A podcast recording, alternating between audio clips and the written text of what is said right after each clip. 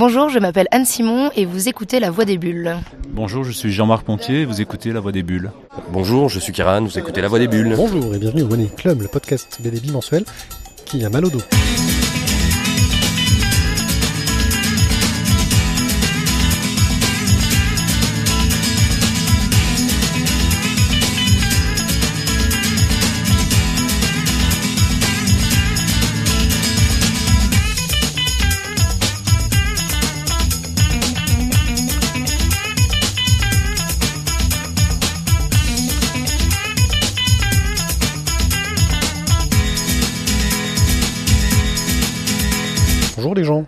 Bonjour.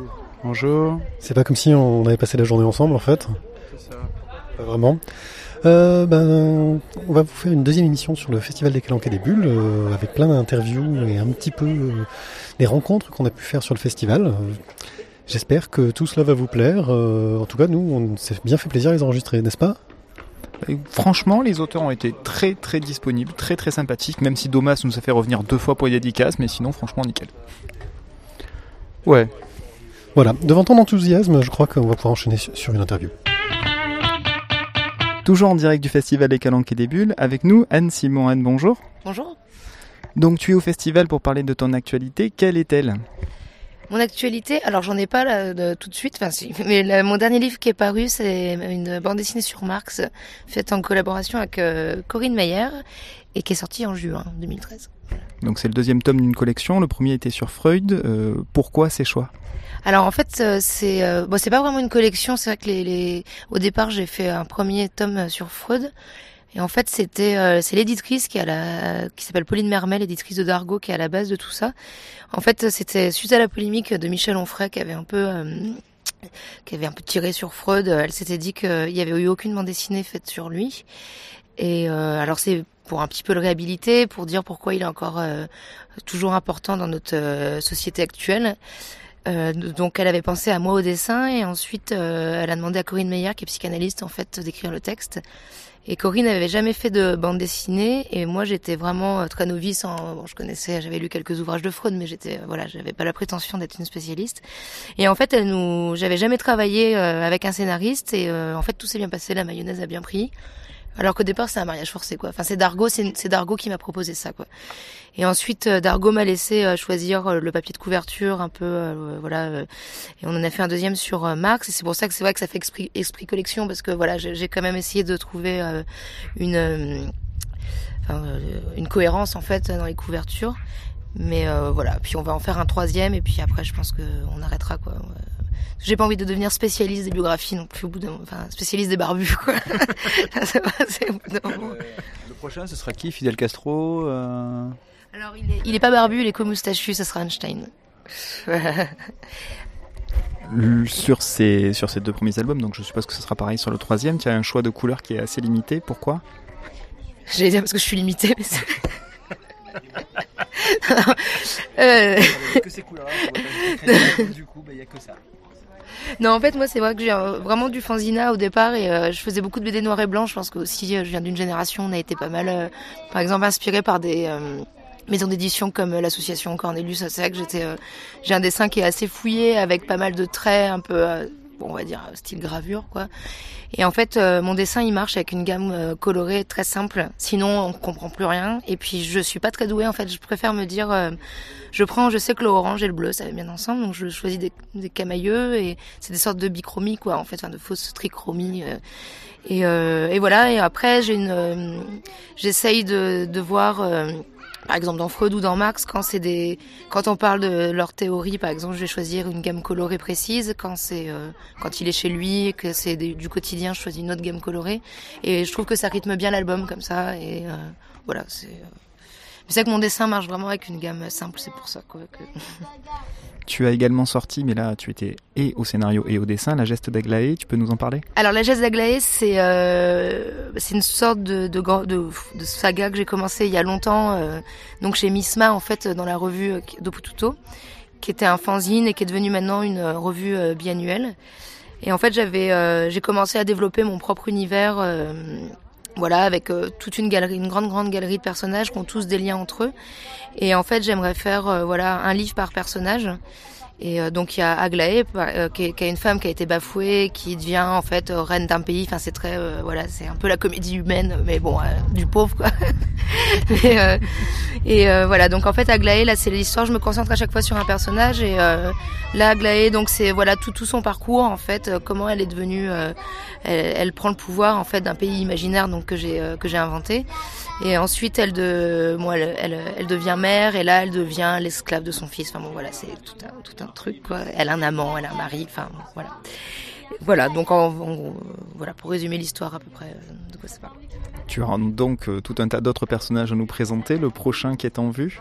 Alors j'en ai, il y en a deux là. Je suis en chantier. Il y a euh, alors Sixtit qui est une une impératrice euh, inspirée de Sixi en fait, qui est euh, une vraie impératrice chinoise euh, qui, a, vraiment existé. Mais bon là en fait, euh, voilà, c'est une cette sur Sixtit qui en fait va déclarer la guerre au pays d'Aglaé.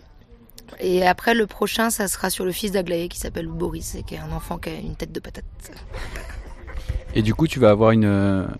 Tous les tomes, on va dire, vont se rejoindre sur une histoire commune ou euh, ou j'avais vraiment des one shots qui vont parler juste de, de, de, faits précis et, on va dire dans une oui.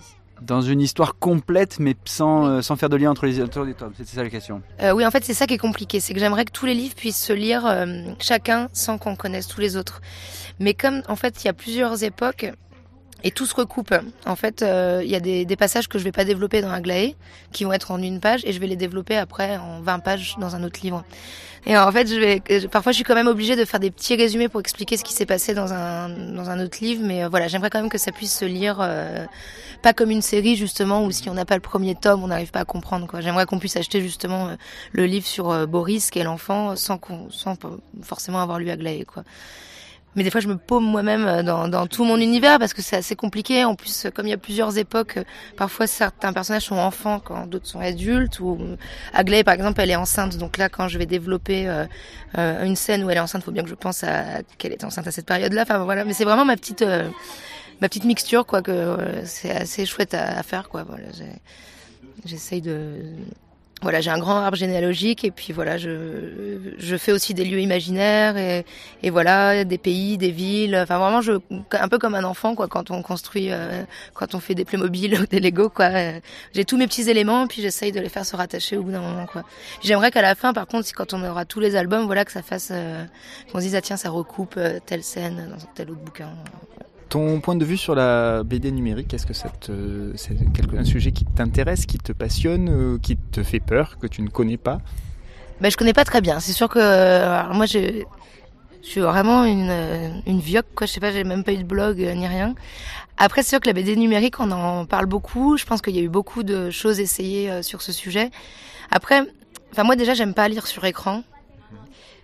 Il euh, y a une planche de BD, ça se construit quoi. Enfin, euh, moi je pense que la BD numérique peut être euh, importante si on trouve vraiment. Euh, j'ai pas le mot. Euh, si par exemple, je sais pas, j'ai une case, une bulle et j'ai plusieurs options pour avoir la suite. Enfin voilà.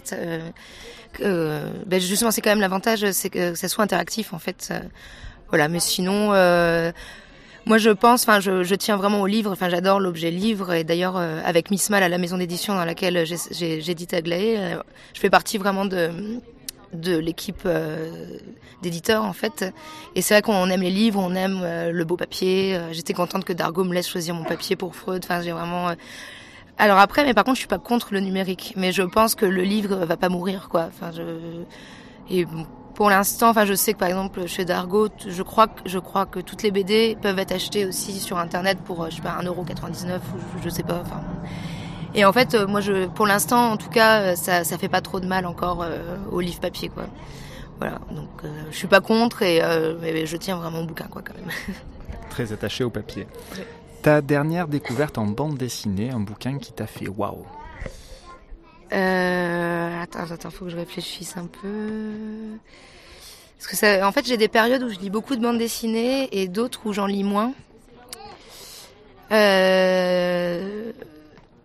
Oui, je vais. Euh... Je pense que. Déjà, je pense que c'est Émilie Plateau. Enfin, c'est un livre qui est publié chez Six Pieds, sous terre qui s'appelle Comme un plateau. Bon, c'est une copine, hein, mais bon. euh, et en fait, elle raconte qu'il y a eu beaucoup de biographies, euh, d'autobiographies en BD où les gens euh, racontent que euh, ils se sont cassés un ongle et tout ça. Et c'est, euh, enfin, il y a des façons. Il y a des auteurs qui vont savoir raconter comment ils se sont cassés un ongle et le- les autres qui vont le faire et ça va pas marcher. Et en fait, euh, dans Comme un plateau, elle raconte simplement euh, des années de colocation euh, qu'elle a eues en, Belgique dans un appartement. Ça peut être le sujet vraiment un peu inintéressant, quoi, parce que bon. Et en fait, elle le raconte vraiment très bien avec un dessin très simple, presque euh, assez naïf. euh, voilà, c'est des tout petits dessins, euh, tout fins, des petits bonhommes. et c'est donc c'est beaucoup dans le texte. En fait, je pense qu'elle a vraiment, elle fait des, dialogues sont vraiment drôles et donc voilà. Donc je vais dire que c'est ça ma, dernière découverte. Comme un plateau chez Six Pieds sous terre. Cette année, on a décidé de ne pas faire l'impasse sur le cosplay, qui intervient tous les ans au Festival des Calanques et des Bulles. Et cette année, il y a deux associations qui sont présentes et qui sont représentées ici par euh, Dominique et Eric. Bonjour. Bonjour. Bonjour. Donc, euh, deux associations de cosplay euh, sur un festival. Pourquoi deux associations euh bah, deux associations, pour la simple et bonne raison, c'est qu'on a chacun notre façon de travailler. On a chacun notre façon de voir le cosplay. Donc il y en a certains qui le voient plus le côté ludique, d'autres plus, plus le côté attractif. Donc on essaye de montrer un peu à chacun qu'on peut bosser tous ensemble, alors qu'on a vraiment deux façons de travailler différentes. Donc, euh, le nom de ton association, Dominique? La Vongola Family Team. Et Eric, ton association? Freedom Cosplay Show. D'accord. Alors Freedom Cosplay Show, j'ai l'impression que vous, vous êtes plus euh, de ce que je pu voir euh, sur du cosplay euh, tel qu'on l'entend classiquement sur du festival, donc euh, ambiance manga, euh, des costumes euh, de manga. Euh, et toi Dominique, vous êtes euh, des zombies, de la maison hantée. Euh, les gens qui viennent pour le cosplay, c'est des membres de l'association ou il y a d'autres gens qui viennent euh, d'un peu partout et qui profitent euh, de ce genre d'événement pour euh, partager leur passion avec d'autres personnes? Il y a d'autres gens, ce qu'on peut appeler les cosplayers libres, qui viennent nous trouver, mais le cosplay est un grand monde et également un petit monde parce qu'on est toute une famille et on est tous ensemble, on est tous amis.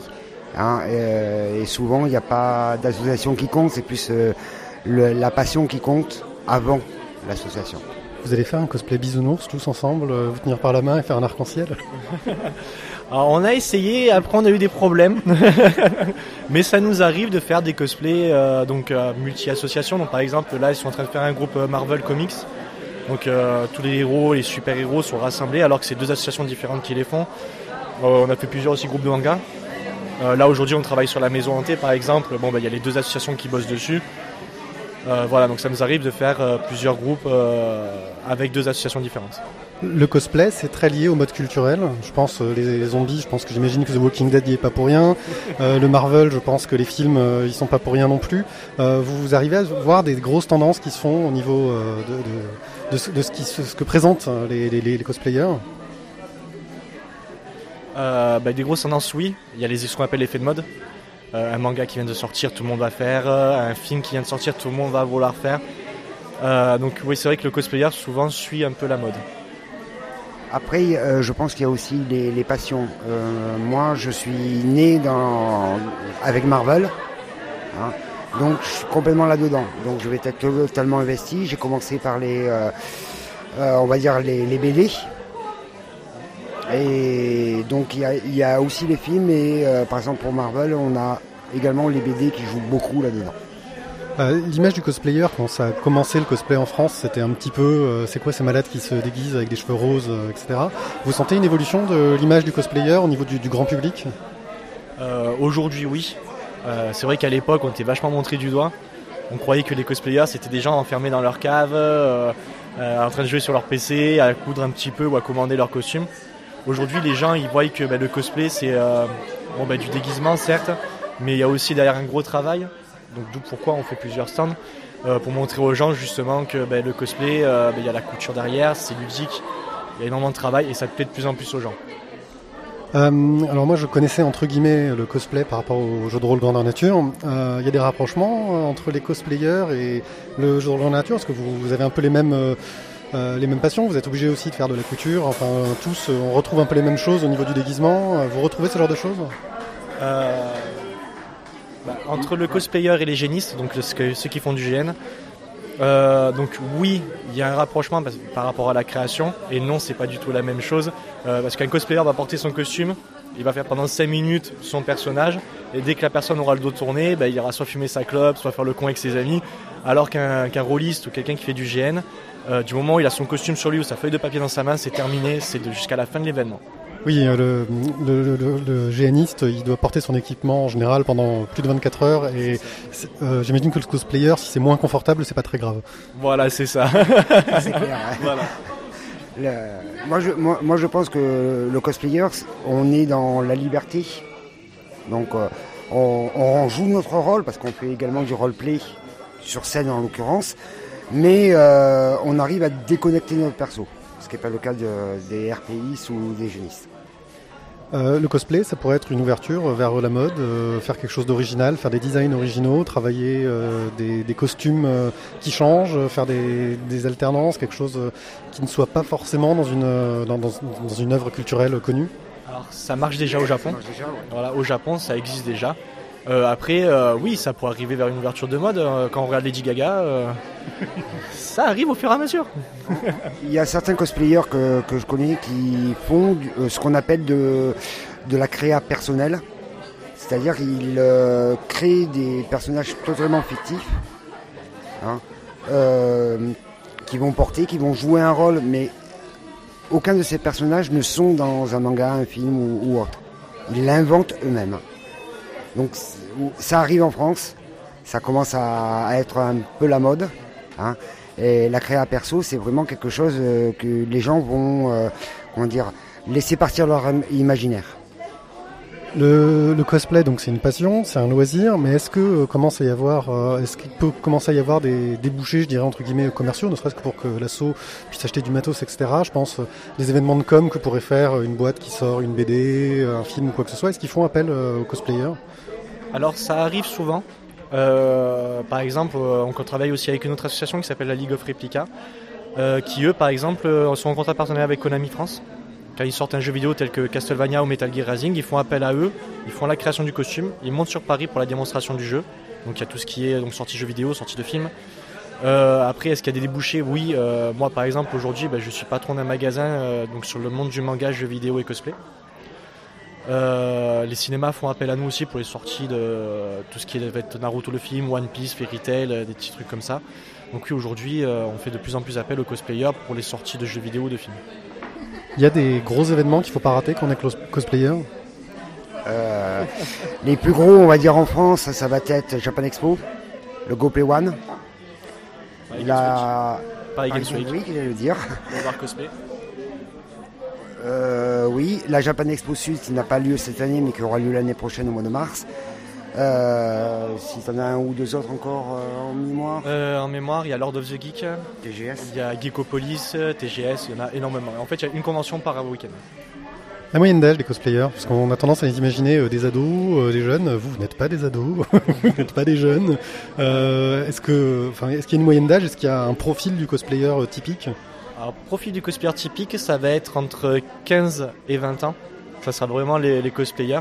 Après, la moyenne d'âge aujourd'hui en France, ça part de 4 ans jusqu'à 89 ans pour le plus vieux. Exact. Euh, Moi-même, j'en ai 51. Et j'ai commencé le cosplay avec la mode aux États-Unis, c'est-à-dire en 84.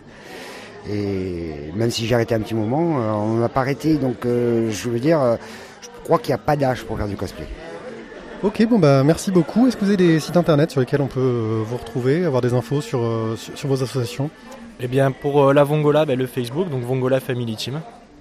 Et pour euh, Freedom Cosplay Show, la même chose, Freedom Cosplay Show sur Facebook. Merci beaucoup, bon festival. Merci, vous aussi. merci. Bonne journée. Mais qui voilà, c'est Juliette. Mais Juliette, tu vas euh, co-animer avec moi la conférence sur le voyage tout à l'heure. Pas trop stressée? Si, complètement. Si, complètement, complètement. Je pense que je vais être rouge tomate quand je prendre le micro. Mes mains vont trembler absolument, mais ça va être très très drôle à mon avis. Tu as déjà fait euh, ce genre de prise de parole en public? Jamais, au grand jamais. mais c'est une grande première, c'est un challenge personnel et, et je promets de le relever avec grand brio. Oui, on va faire un truc au top. euh, je pense que, hein, on va être bien. Oui, non, mais de toute façon, en fait, tu fais un truc, tu laisses par les pieds, il fait tout tout seul. Le plus dur, c'est d'arriver à parler en fait. Il m'a, prévenu la première fois que je l'ai rencontré, il m'a dit mais tu vas voir le plus dur pour toi, je pense, c'est arriver à poser quelques questions. Donc à mon avis, à mon avis, je vais juste avoir à, à m'asseoir et à sourire en, en faisant des coucous au public de temps en temps. Juste prix. Tu connais, voilà, j'allais te dire, tu connais la roue de la fortune ok, bah, bah tout à l'heure pour la suite. À toutes. Nous sommes toujours au Festival des Calanques et des Bulles en compagnie de Jean-Marc Pontier. Jean-Marc, bonjour. Bonjour. Donc, je t'ai découvert euh, pendant le festival, pour être tout à fait honnête sur la programmation, et euh, donc je suis tombé sur Peste Blanche. Est-ce que c'est ton dernier album? Alors non, Peste Blanche, c'est mon avant-dernier album, euh, puisque depuis j'ai fait Jean Hud, toujours chez les Enfants Rouges, et même même avant j'avais fait Bill Braxton, qui suivit de très près euh, euh, un petit album qui se passe à, New York. Donc c'est pas tout à fait le dernier. C'est en revanche c'est le plus connu parce qu'il est actuellement euh, sélectionné pour le prix euh, littéraire des lycéens et des apprentis de la région PACA pour la session 2014. Voilà. D'accord, bah, ça me permet de faire une petite transition sur ta formation dont tu nous as parlé brièvement tout à l'heure. Est-ce que tu peux te présenter là-dessus? Alors oui, j'ai fait une formation lettres euh, histoire de l'art. Euh, donc euh, à l'époque du, fossile que je suis, c'était euh, ça s'appelait un bac A7. Voilà, et ensuite j'ai fait une fac de lettres et avec en parallèle des, options en histoire de l'art et j'ai toujours pratiqué à titre personnel le dessin, la bande dessinée et l'écriture. D'où du coup le penchant vers euh, un, on va dire un roman BD parce que c'est euh, ça a du fond un petit peu comme un roman au niveau de au niveau de l'histoire. Et puis euh, par contre quand même de, une utilisation graphique euh, en plus justement qu'est-ce que selon toi elle apporte cette, ce plus graphique?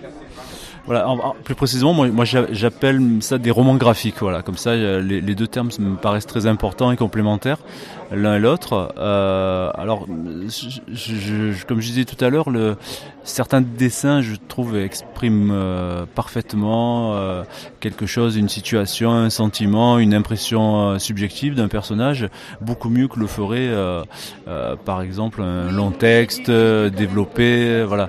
Donc, j'essaie de jouer entre les deux ne pas noyer le lecteur sous trop de texte non plus parce que je sais que mes, bandes dessinées sont assez euh, verbeuses. Euh, et en même temps voilà faire un équilibre entre les deux ça m'a toujours paru euh, le challenge dans, dans, un roman graphique. C'est assez fort pour un prof de français pour le coup de, de, de compléter le propos par, par, du, par, par un dessin en disant simplement que les mots sont pas toujours suffisants oui, tout à fait. Alors, ça peut paraître paradoxal en même temps. Euh, euh, je, je, je, trouve que quelque part le graphisme c'est aussi une, une, continuité de l'écriture. Quoi. Euh, ce sont des signes après tout, hein, des signes. Euh, et d'ailleurs, quand on regarde du côté des idéogrammes euh, orientaux, euh, par exemple, on se rend compte qu'il n'y a pas tant de différence que chez nous entre le, le, le signe dessiné et le, signe, on va dire, littéraire. Quoi. Voilà. Et, et, d'ailleurs, ça, ça perturbe parfois mes lecteurs parce que j'ai certaines, j'ai certains dessins, certaines options graphiques qui sont à la, limite de l'idéogramme et du minimalisme. Voilà. Mais je, je, oui, j'aime beaucoup cette idée de travailler sur le signe qu'il soit, qu soit graphique ou, du côté plutôt de la littérature. D'accord. Sur ta dernière production, donc Jean Eudes, euh, qui est un sujet assez fort, donc je vais te laisser en parler euh, toi-même. Et est-ce que tu pourras nous expliquer aussi le pourquoi de ce choix-là sur une thématique aussi euh, aussi lourde? Alors en fait, Jean Eudes, c'était quelque chose qui s'est fait un peu par hasard, ce genre de, de projet ou d'ouvrage qui se fait un peu dans une sorte de nécessité qui s'impose. Euh, parce que globalement, comme je viens de le dire, moi je suis plutôt même euh, entièrement du côté de la fiction. Euh, Jean Eudes, euh, Peste Blanche, pardon, et tous mes livres précédents sont, des romans graphiques, donc des, des œuvres d'imagination, même si bien sûr c'est toujours inspiré de la réalité. En revanche, Jean Eudes, c'est l'histoire d'un ami qui a, voulu adopter un enfant au Burkina Faso et tout allait bien dans les démarches administratives jusqu'à ce qu'il y ait un blocage euh, et on lui reprochait sa monoparentalité. Or, il s'avère que la personne en question, mon, co-scénariste qui s'appelle Bernard Valgaren, est homosexuel. Et, quand on relit les textes euh, précisément, derrière le reproche de la monoparentalité se cache euh, celui de l'homosexualité. Et ça fonctionne très bien. Et du coup, on se rend compte qu'il y a une grande hypocrisie derrière ce refus. Et la situation est bloquée administrativement, tout ça. Et, à un moment, il, était tellement arrivé au bout du bout de l'exaspération qu'il a entamé une grève de la faim. Et pas un, jour, deux jours, trois jours. Ça a duré 11 euh, jours. Et je me suis dit, pour qu'un homme qui ait une telle détermination, une telle conviction, il faut que vraiment il ait une idée euh, de fond à, défendre, à laquelle il tient beaucoup. Donc je suis allé le voir comme ça, parce que c'était juste un, ami. Et on a, parlé de ça, et euh, il me raconte son histoire, sur laquelle se greffent d'autres histoires assez surréalistes, quoi. Et je lui dis, tu devrais faire un livre là-dessus. Il me dit, moi je sais pas faire des livres, toi tu sais faire en revanche. Et, donc l'idée est partie de là. Il a, commencé à m'envoyer des documents, et j'ai commencé à travailler sur, sur, une somme documentaire assez lourde. Et puis voilà, j'ai fait le tri euh, avec tout ça et, ça a donné Jean Eudes, donc ce livre euh, qui, je dirais, une parenthèse dans ma, dans ma carrière d'auteur, puisque ce n'est pas une fiction. C'est vraiment, mais comme je le disais, c'est, de temps en temps, ça s'impose comme une nécessité. Voilà, le livre a été fait comme ça. Très bien. Euh, de futurs projets dont tu pourrais nous parler? Oui, alors je vais retourner au, roman graphique euh, avec euh, euh, quelque chose plus dans, la lignée de, Peste Blanche. et cette fois-ci, quelque chose d'encore plus ambitieux, j'aimerais faire un pavé et qui, ait des couleurs. et là, avec, le problème que ça comporte, parce que je suis édité chez Les Enfants Rouges, qui est un éditeur, on va dire, assez modeste, et donc financièrement, la couleur, ça pose des problèmes, on le sait. Donc il va falloir qu'on trouve un peu des moyens, peut-être des des sponsors, des, des financements euh, de part et d'autre. Et, et, par ailleurs, cru, c'est ça c'est la, casquette de pro de français qui ressurgit, créé aussi des, des critiques. J'ai fait un, deux critiques chez, qui ont été éditées chez PLG, euh, des monographies sur David B et Nicolas de Crécy, que vous connaissez certainement. Et, et, là, j'ai un, projet de, non pas de monographie, mais je dirais de problématique sur RG. Voilà, c'est quelque chose que j'ai commencé depuis, euh, depuis 15 ans. Et donc, j'ai ce chantier en cours qui, qui, va bientôt être finalisé et certainement publié chez PLG. Voilà, en, gros, je, je, je travaille, j'interroge sur le rapport de RG au lecteur et comment il, il, il arrive à jouer avec son lectorat et, et comment le, le lecteur de, des aventures de Tintin est un acteur à part entière, en fait. D'accord, donc sur, euh, sur RG, c'est un, très gros sujet, on peut s'attendre aussi à un gros pavé. Euh, moi, j'ai rencontré justement celui de, David B, qui, est un auteur que j'ai particulièrement apprécié. Euh, pourquoi ce choix-là? Qu'est-ce qui t'a fait choisir cet auteur? David B, je le lis depuis très longtemps. Je, suis un grand, un grand fan, grand admirateur, parce qu'il faut, peut-être rappeler que ça a été un, des premiers, sinon le premier, à, travailler sur le rêve, sur l'autobiographie en rêve, à, se raconter. Il y a aussi son célèbre L'ascension du haut mal, où il raconte l'épilepsie de son frère. Et justement, on parlait des signes tout à l'heure. Lui, est très proche de, l'icône, de, la mise à plat. Euh, il y, a toute une j'allais dire une mythologie chez David B qui, me, passionne. Et donc j'avais commencé à écrire un peu comme, vous finalement euh, pour une radio qui est, du côté de Toulon qui s'appelle Radioactive, euh, des chroniques un peu sur, David B. Et donc j'avais une, somme de, de, documents comme ça. Et, et un jour, alors que j'étais à Angoulême pour mes, propres livres, je me suis retrouvé par hasard en face des éditions PLG. J'ai vu qu'ils éditaient euh, ce genre de monographie, notamment sur Baudouin, tout ça. Et donc j'ai vu le Philippe Morin, l'éditeur, et je lui ai parlé de David B. Il m'a dit que ça l'intéressait, donc je lui ai envoyé le manuscrit et ça lui a plu. 15 jours après, je recevais un, contrat. Et après, on a fait la même chose pour euh, Nicolas de Crécy. D'accord, très bien.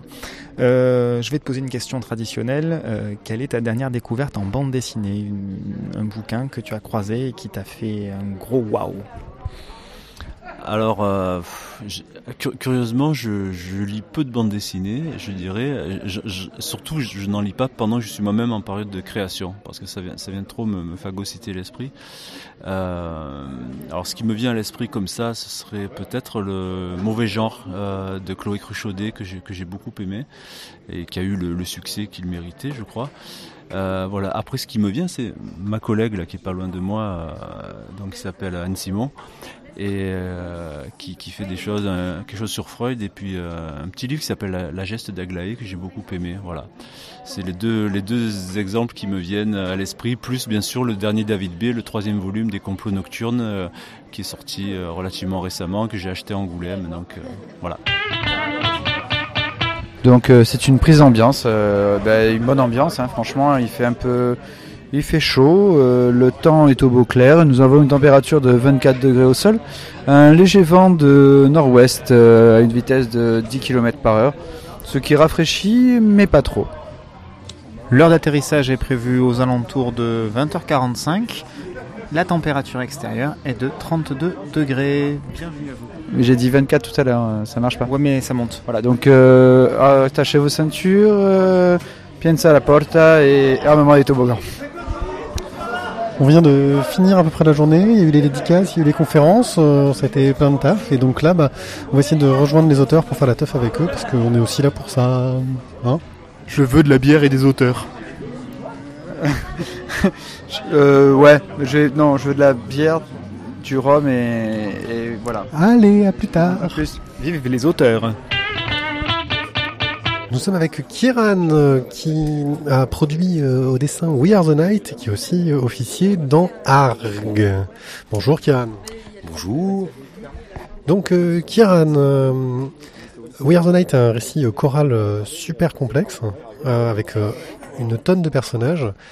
Euh, T'avais un storyboard de, malade au niveau du scénario? Est-ce qu'Antoine Ozanam avait commencé à t'expliquer euh, vraiment au niveau du, du, board comment ça marchait ou est-ce que tu as eu une grande liberté artistique? Alors euh, au niveau du board, euh, j'ai fait absolument ce que je voulais. Antoine me donnait les pages en fait au fur et à mesure, ce qui fait qu'il y a des choses sur des personnages, des personnages comme Lorenzo dont j'ignorais tout et où j'ai eu des découvertes en même temps que le public. Enfin, comme le public l'aurait fait en fait dans le livre. Donc euh, c'était assez rigolo en fait de ne pas connaître euh, tous les tenants et les aboutissants de l'histoire. C'était pas un peu compliqué au niveau de la narration justement pour avoir quelque chose de clair, de pas savoir où tu allais, euh, surtout quand on a autant de personnages quoi. C'était surtout plus compliqué parce que je savais pas combien de personnages j'allais avoir au final en fait. C'était plutôt ça le, vrai challenge, c'est-à-dire qu'on a commencé sur 9-10 personnages dans le tome 1 et on passerait quasiment 27 au final dans l'histoire. Donc Ouais, c'est vrai quand on a, c'est surtout les recherches de perso, à un moment où on place un perso et puis on sait pas si on va le revoir dans 10 cases, donc on est obligé de bien le placer direct, de le caractériser assez fortement pour que, comparé aux autres, il soit pas dissonant. du coup, euh, c'est vrai que ça a été un, sacré boulot au niveau personnage. Mais c'était pas tellement mon problème, les persos, c'était plus les décors, en fait. Il y a des personnages que tu as caractérisés et qui en fait ont servi à rien, et des personnages qui t'ont bien plu, genre. Euh, des persos que j'ai caractérisés qui m'ont pas servi, honnêtement. Euh, Ouais, il y a une petite bande de gothiques qui interviennent dans la fin du tome 2 euh, quand Charlotte va descendre dans une cave là, euh, que j'avais bien bien caractérisé, que je pensais revoir après, et puis en fait qui ont complètement disparu de l'histoire. Mais comme c'était déjà vers la fin, ça va, j'étais assez rodé, donc les personnages sont sortis assez naturellement. Mais euh... non, peut-être. Euh... J'en ai même oublié le nom du personnage. Marlin, si je dis pas de bêtises, le détective. Euh, que j'ai designé rapidement dans le tome 1 parce que je pensais pas qu'il reviendrait. Et qu'il revient dans le tome 2 puisqu'il affronte Valérie à un moment euh, dans une bagarre et je pensais vraiment pas le revoir. Donc j'ai dû reconcevoir le personnage euh, sous plusieurs angles. C'est assez c'est imprévu pour le coup. Tu, parlais des décors, ça se passe à, Lyon, donc c'est l'endroit où tu vivais. Vous n'avez pas été à un moment tenté de déplacer ça dans un autre endroit, quelque chose qui aille plus dans, cet imaginaire du polar noir qu'on imagine plus américain d'habitude bah non, la, volonté quand même à la base c'était vraiment de faire un truc euh, qui se passe en, France euh, pour dire euh, faut arrêter avec ce mythe que le polar ça se fait qu'aux États-Unis, que ça se fait qu'avec des gros ricains, avec des gros flingues et tout. Au final il y a assez peu d'armes à feu là, on est on place ça dans un cadre qui pour moi je trouve est assez bourgeois, c'est Lyon parce que c'est une ville qui est très cossue avec des dorures un peu partout. Et c'était pour moi plus intéressant et plus pertinent de le placer là en plein milieu, puisqu'en fait, euh, dans la réalité, euh, les histoires de polar se passent partout, absolument partout. Donc euh, le placer dans un cadre doré, c'était quand même sympa. Quoi. Actuellement, est-ce que tu vis de la bande dessinée? La fameuse question. Est-ce que tu vis de la bande dessinée? Je survis à la bande dessinée, ça c'est la réponse. Euh, en vivre, euh, non, pas vraiment pour l'instant. Obligé de composer. Je suis obligé de composer comme pas mal de mes camarades avec d'autres métiers à côté, notamment prof pour ce qui est de mon cas. Euh, des petits jobs d'illustration quand ils passent. Mais en même temps, c'est pas mal, ça permet de varier les plaisirs aussi, de pas rester tête baissée dans la, bande dessinée. Ça permet d'avoir un peu une bouffée d'air, notamment le boulot de prof, de se remettre en question par rapport au processus de, de création, tout ça. C'est une bonne bouffée d'oxygène. Et puis ça motive de voir des, des, jeunes qui ont 18, 19 ans et qui dessinent presque mieux que toi des fois. Es là, tu... Bon, allez, je vais retourner dessiner les mecs là. voilà. Non, non, on survit à la BD, ouais.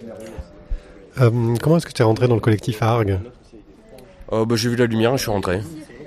Euh, non, non, honnêtement, c'est Antoine qui m'a proposé de participer à ça. comme d'habitude, je savais pas trop ni quoi ni comment. C'est à peu près pareil avec Doggy Bags en fait. Je savais pas trop ce que c'était et puis au final, Antoine m'a dit viens, on le fait. Je fais ok. Voilà. Comment je suis rentré dans Arg pour le moment, enfin moi, ce que je connais de ton travail, c'est vraiment de, la, bande dessinée de genre. On est dans des choses très marquées euh, dans un genre, euh, enfin le thriller, le polar un, peu noir. T'as des envies d'aller vers euh, d'autres types de, récits?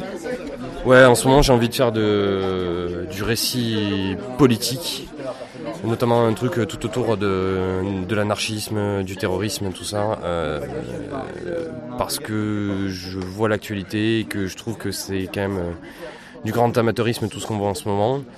Euh, dégueulasse même euh, quand on voit euh, des frigides barjots qui pour rester sur le fil de l'actualité épousent les, les, causes les plus immondes tout ça pour faire chier son beau-frère. Voilà. Ça relayé par des hommes politiques qui font de la récupération puisque en fait ça leur évite de faire leur propre boulot. Il y a des gens qui foutent le bordel à leur place. Eux ils sont juste là pour déstabiliser le pouvoir en place plutôt qu'aider à, améliorer un petit peu le, climat ambiant ou même la République de façon générale. Euh, en ce moment, je me retrouve plus trop dans la République, donc j'ai envie de parler de politique et de parti politique et essayer de voir un peu comment on pourrait écrire une histoire de comment on créerait notre parti politique, qu'est-ce que ça serait, euh, où on en irait, quelles seraient les mesures euh, dures à prendre. Et jusqu'à quel point on serait prêt à s'engager pour, pour ça, quoi. Puisqu'en fait, au final, tous les gens parlent d'engagement, mais euh, moi, les manifester comme des cons, euh, je trouve pas ça un véritable engagement. Euh, ça fait plus chier tout le monde que ça fait chier les hommes politiques.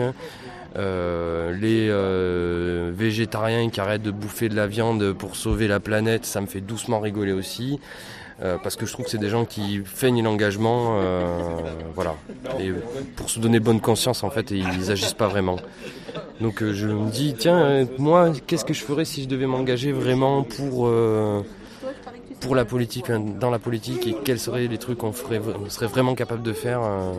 Mais c'est dû aussi à une rencontre que j'ai fait avec une résistante, euh, Hélène Berthaud, quand j'ai écrit un truc dans Lyon Capital, quand j'ai raconté un truc dans Lyon Capital euh, avec Antoine. J'ai rencontré cette résistante qui s'appelle Hélène Berthaud, je viens de le dire, et qui, à qui j'ai posé la question, mais comment on en vient à rentrer dans la résistance en fait? M'a dit ben, c'est pas compliqué, la France c'est chez moi et les Allemands ils sont venus chez moi et chez moi c'est chez moi.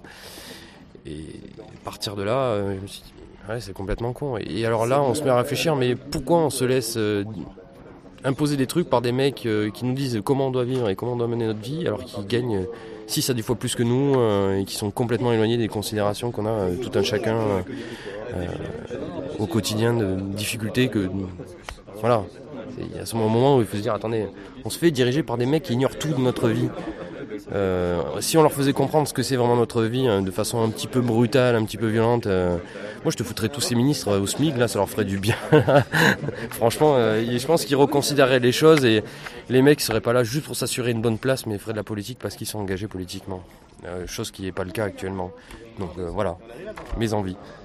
Du coup, ce projet-là, ça, ça, ça, prend la forme d'un pamphlet, d'un roman graphique, d'une BD euh Pour l'instant, ça n'a pas de forme. C'est juste une idée qui me travaille, qui me gratte, euh, parce que je regarde trop les infos, j'écoute, je suis trop attentif, je dissèque tout le temps les informations.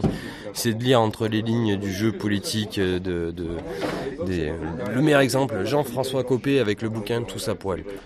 Une politique stérile, absolument. C'est un, truc totalement stérile, ça n'a servi à rien, sauf à deux choses. À et d'une, masquer leur totale incapacité à proposer euh, des solutions efficaces à la politique, face à la politique actuelle qui n'arrêtent pas de critiquer. Et deuxième effet euh, du truc, c'est euh, se remettre dans la poche tous les cathos intégristes français, bien racistes, bien homophobes, bien tous ces gens qui confondent homosexualité et pédophilie. dans la poche sur du vent. C'est-à-dire qu'ils n'ont pas de programme, donc ils ont trouvé que ça pour et en plus ça leur permettait de faire oublier leur frasque, le fait de susciter une affaire dans l'affaire, voilà. T'as d'autres projets euh, là actuellement? Sur quoi tu travailles?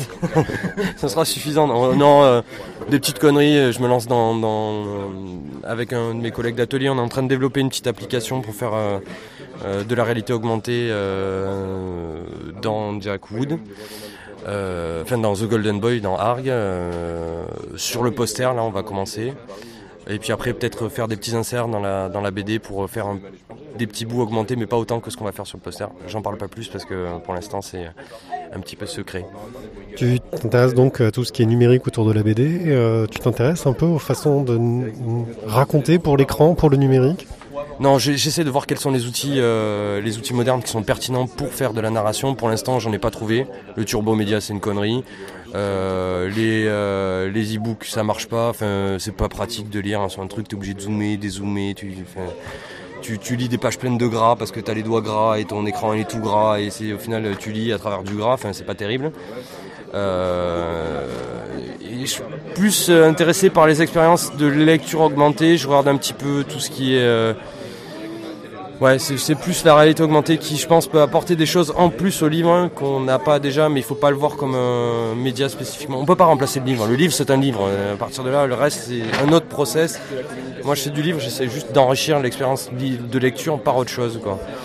Euh, voilà, après c'est du fait de traîner aussi beaucoup avec Olivier Jouvray qui, qui fait beaucoup de veille sur euh, tout ce qui est du livre numérique et tout ça d'avoir eu pas mal de discussions avec eux. C'est vrai que ça m'a entraîné sur cette piste-là. Et puis du fait de la rencontre avec euh, Anton Gouy, mon collègue d'atelier, qui lui est programmeur euh, pour euh, applications smartphone, tout ça.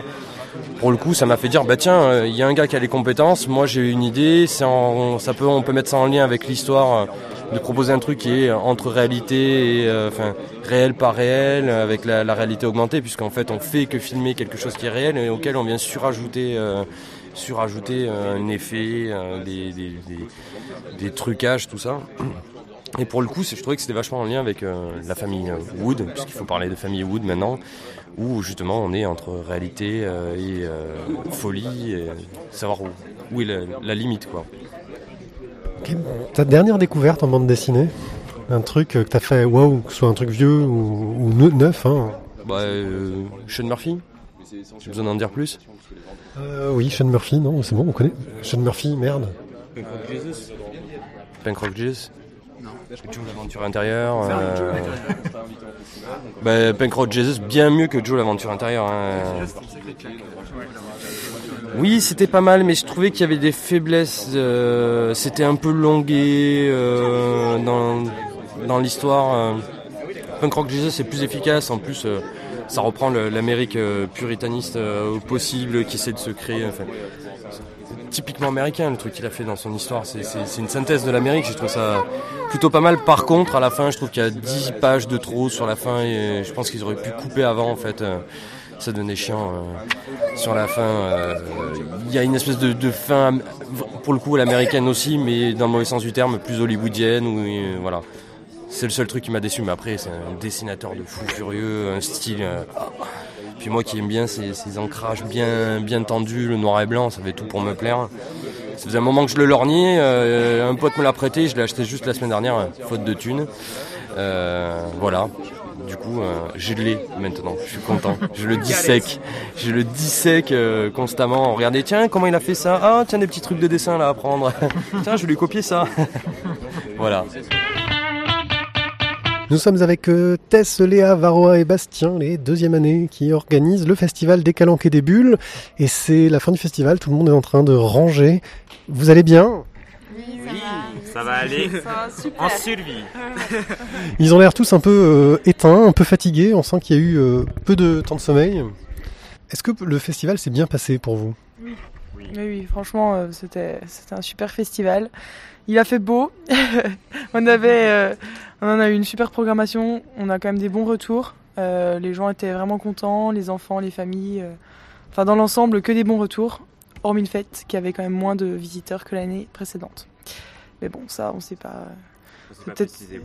On n'a pas compté encore. On ne sait pas précisément s'il y a eu moins de visiteurs. Mais c'est notre ressenti. La, la, la, météo, parce que l'an dernier, vous disiez ah, il, va, il pleut, il va pas y avoir beaucoup de monde, et là il fait beau, il n'y a pas beaucoup de monde, c'est-à-dire qu'il n'y a, pas de bonne météo en fait pour un festival. Ouais. Disons qu'aujourd'hui il faisait vraiment trop beau par contre, c'était vraiment un temps de plage, de calanque, il faisait super chaud. Donc euh, voilà, je pense qu'il faut un, un, milieu. Bon là il faisait tellement beau que finalement ça nous a peut-être desservi un peu. Je sais Après, il y, y, a plusieurs facteurs, il n'y a pas que la météo, parce que bon à Marseille qu'il pleuve ou qu'il fasse très beau. Euh... De toute façon, les gens ont un peu du mal à, se bouger à Lumini. Enfin, c'est vrai que ça serait au centre-ville, ce serait déjà plus simple. Après, peut-être au niveau de la programmation, euh, on avait peu de têtes d'affiche au niveau du franco-belge. Euh, les super, enfin, l'univers comique super-héros, euh, c'est vraiment des gros passionnés qui viennent. Après, euh, peut-être au niveau de, enfin, la communication sur sur les comics, ça a peut-être été fait tardivement sur les blogs BD, etc. Après, il y a peut-être aussi un problème de communication, d'emplacement, euh, de, de, voilà, au niveau du festival. J'ai eu euh, des retours auteurs là justement il y a euh, peut-être une heure où ils disaient que d'après eux c'était pas un problème de communication parce qu'elle était très bonne, elle était comme les années précédentes, mais ils comprenaient pas non plus pourquoi il y avait moins de monde. Parce que pour eux c'était une très bonne édition, ils sont satisfaits. Et, et, justement, ils ont du mal à cerner, ils en ont parlé entre eux, ils ont du mal à voir pourquoi il y a eu moins de moins d'entrées. Donc après, notre public c'était beaucoup plus de familles et cette année, je trouve que ça s'est quand même ressenti. Donc je sais pas si on a on a gagné du public un peu, donc celui qu'on recherchait notre cible, mais est-ce qu'on en a perdu un autre? Je sais pas. C'est vrai que, enfin moi, nous on est arrivé vers 11h ce matin, il y avait déjà pas mal de, de, de, familles qui étaient là, qui se sont dit il fait beau, on va pouvoir profiter de sortir avec les enfants, faire un pique-nique. Enfin, on sent qu'il y a eu, euh, j'ai eu l'impression qu'il y avait plus de familles que l'an dernier en tout cas. Mais en fait, on a fait une grosse com, on a bien ciblé les familles et surtout on a fait euh, des, des interventions dans des classes, dans une classe de l'école du Cabot, dans deux classes d'ailleurs. On leur a fait faire des dessins qu'on a affichés et il y en a pas mal qui sont venus avec leur famille justement. En tout, ça a bien dû faire une centaine de personnes en plus, je pense, famille comprise. Donc euh, ouais, carrément. J'ai l'impression que le, le, côté animation enfant aussi était vachement plus développé. Euh, il y avait euh, plus d'activités autour des enfants. Il y avait la maison hantée. J'ai pas pu y rentrer, mais j'ai l'impression que ça. Donc c'était les, les, cosplayers euh, qui étaient en zombie, qui faisaient la maison hantée. J'ai l'impression que ça attirait pas mal de monde. Vous avez beaucoup accentué là-dessus alors. Au niveau, au niveau de l'espace enfant, cette année, on avait des, des animateurs, en fait, enfin, des personnes qui sont venues, des, inter, enfin, des interve intervenants, dont Julien Parra. Ouais, ouais là, c'est la fatigue qui se ressent.